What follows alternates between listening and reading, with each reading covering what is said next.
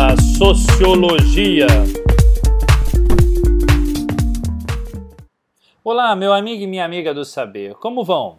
Eu, professor Oswaldo Maffei, neste podcast de hoje, vamos continuar falando sobre a cidadania. Esse terceiro podcast, na recapitulando que no anterior nós falávamos sobre os direitos sociais, políticos né, e civis. É só recapitulando, os direitos civis diz respeito né, à liberdade de ir e vir, o direito de você ir e vir, a liberdade de você construir contratos, a propriedade, ah, os direitos que você vai constituindo a respeito disso. Depois, os políticos, a questão da, do eleger e os sociais a respeito de educação, habitação, saúde, transporte, é, previdência, sistema judiciário. E aí depois surgiram outros. E na aula de hoje, nós justamente queremos chamar a atenção a respeito da concepção da cidadania hoje. Eu te faço a pergunta: o que é ser cidadão? Se você se lembrar, no nosso primeiro encontro nós falávamos a respeito dessa questão do que é ser cidadão, dessa cidadania. Né? Ser cidadão é ter a garantia de todos os direitos civis, políticos e sociais que asseguram a possibilidade de uma vida plena. A cidadania é construída em um processo de organização, participação e a intervenção social de indivíduos e até mesmo de grupos sociais. E por isso que a gente acaba é, fazendo a distinção e colocando aí, segundo o Marshall, né, esse pesquisador, a respeito da cidadania, que existem dois tipos de cidadania: a formal e a real. A formal é aquela que está nas leis, principalmente na Constituição de cada país, ou seja, formalmente está lá, nós temos o direito à educação. E aí eu te pergunto, e o que acontece? Será que todo mundo tem essa educação? E aí a gente entra na segunda, a cidadania real, que é o que vivemos no dia a dia, né? E é, demo, ah, é demonstrada aí que não há igualdade fundamental entre os seres humanos, que deveria ser. Então nós temos uma que é formal e nós temos outra aí que é a real, aquilo que acontece. A defesa dos direitos humanos convive com sua violação. Né? Que triste isso. Gostaríamos de não estudar isso, de não dizer isso, que foi coisa do passado, mas ainda hoje acontece. E a sociologia está para chamar a atenção nossa para que isso não aconteça.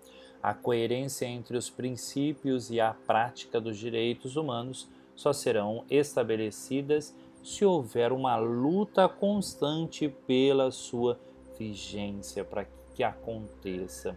Os direitos só se tornam efetivos quando não existir, né, não existem aí vícios, é, formas, chantagens. Então, que eles são exigidos de fato, vividos cotidianamente. Como isso é importante, né? Já pensou a respeito disso? São assuntos importantes que eu quero que você pense, reflita, que diz a respeito a isso. Né? Tem uma frase aí do Marshall justamente dizendo sobre isso que diz, abre aspas, se estou certo, ao afirmar que a cidadania tem sido uma instituição em desenvolvimento na Inglaterra, pelo menos desde a segunda metade do século XVIII, né? século XVII, XVIII, então é claro que seu crescimento coincide com o desenvolvimento do capitalismo, que é o sistema não de igualdade, mas de desigualdade. Fecha aspas. É interessante pensar sobre isso, né? Como é que é possível que o capitalismo e a cidadania cresçam e floresçam? É possível? No mesmo solo ou não? Já pararam para pensar a respeito disso? Por quê? Se você olhar o capitalismo, ele vai prevalecer, ele vai apontar justamente não pela igualdade, mas sim acaba pela desigualdade a respeito do capital. Quem é ou quem, quem é dono de propriedades quer manter a sua propriedade, quer estender e quer crescer, mas ele precisa de é, empregados e que empregados não concorram com ele, né? E aí existe uma luta que a gente vai olhar para Karl Marx vai dizer sobre isso.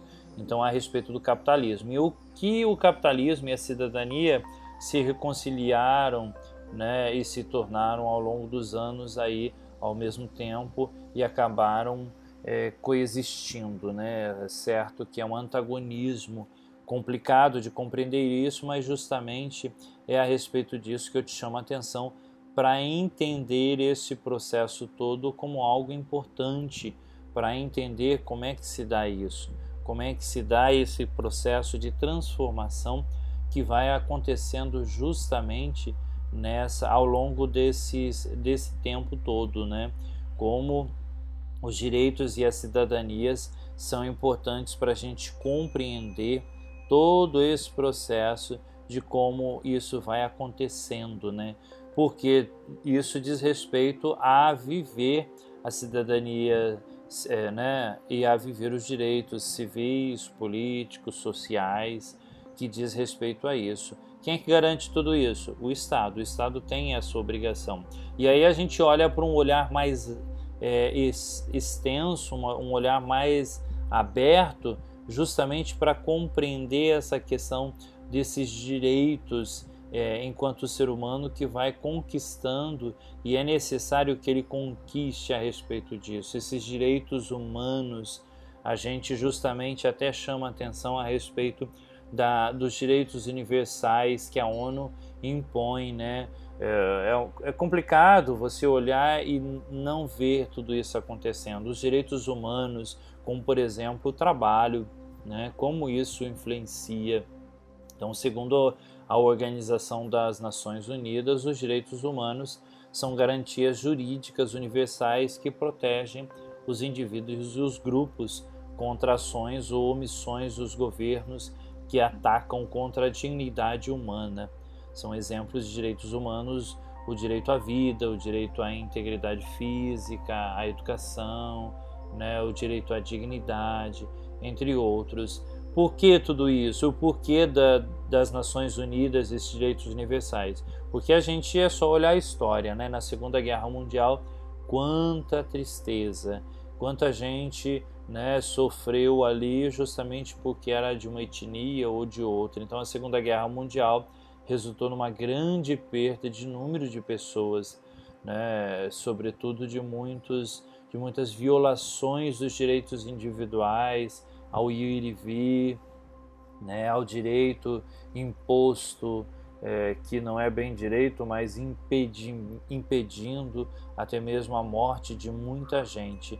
E aí a gente vê essa declaração é, universal dos direitos humanos, como é importante conceber tudo isso e perceber como é necessário garantir essa questão dos direitos humanos, a questão da vida, de preservar, de que ninguém se imponha ou até mesmo escravize a outros, porque nós somos seres humanos e necessitamos de conviver com tudo isso e compreender que isso faz parte, faz parte de todo esse processo. Sempre foi assim, professor? Não, não foi. E é por aí que é necessário, por conta disso, que é necessário, eu te chamo a atenção para que a gente estude cada vez mais. Quanto mais a gente conhece, quanto mais a gente estuda, nós nos alimentamos de informações, de conhecimento, saímos do senso comum e abraçamos um novo mundo que é um mundo iluminado iluminado pelo conhecimento, pela sabedoria e compreender. Porque, como é diferente, né? Às vezes a gente conversa com alguém e esse alguém tem conteúdo. Você vê que não é só água, é a mesma coisa que você tomar né, um café ali com pouco pó, que é aguado, é ralo, ou mesmo a comida sem sal. Como é interessante a gente conversar e entender o aspecto do outro. São pessoas com conteúdo, pessoas que entendem umas às outras e entender que tudo isso faz parte de um processo de movimentos, movimentos que foram ali ao longo de todo o tempo da história foram fazendo com que as coisas acontecessem, movimentos onde tem essa expansão dessa desse modo de compreender, dessa importância de entender como isso tudo foi se articulando. E vamos ser bem sinceros, foi melhorando, foi colocando o ser humano em outros patamares e compreendendo de que forma tudo isso vai acontecendo. Os movimentos sociais nos ajudam a entender e eles motivam para que a gente compreenda isso e vá mais à frente e compreenda mais e entre dentro desse universo que é compreender tudo isso. Bom, por hoje ficamos aqui. Desejo que você estude, continue estudando, pesquise mais, né? Vê um pouquinho sobre a história dos direitos humanos, como é importante compreender tudo isso. Bom, ficamos por aqui. Meu amigo e minha amiga, eu, professor Oswaldo Maffei, desejo que você fique bem, fique em paz. Até o nosso próximo encontro. Tchau, tchau. Você acabou de ouvir o podcast da Sociologia.